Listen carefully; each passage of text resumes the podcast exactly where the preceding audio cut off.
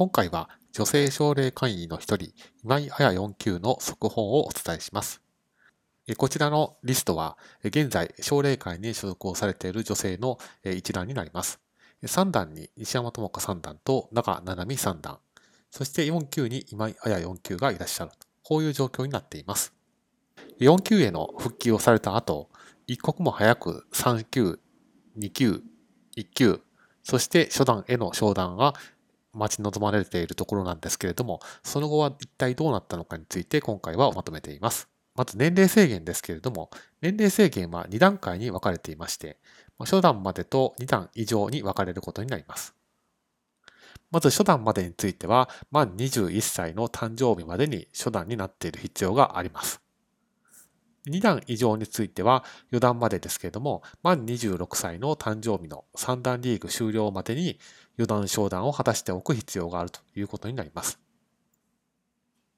で昇段規定についても、初段までと2段以降について分かれていて、まあもちろん4段昇段は3段リーグのトップ2になることっていうのは原則規定なんですけれども、まず1級については、6連勝、9勝3敗、11勝4敗、13勝5敗、15勝6敗といった昇段規定となっています。一方で初段から3段までについては8連勝、12勝4敗、14勝5敗、16勝6敗、18勝7敗となっています。で、今回、今井彩4級の直近の情報なんですけれども、こんな感じになっています。9月12日に4級に復帰をされた後、まあ、なかなかこう連勝モードに入っていくことができませんで、1勝2敗が2回続いた形になっています。まあ、このようになかなかまとまった連勝モードになれない状況なんですけれども、当面の目標としてはやはり、まずは連勝モードに早く入りたいということです。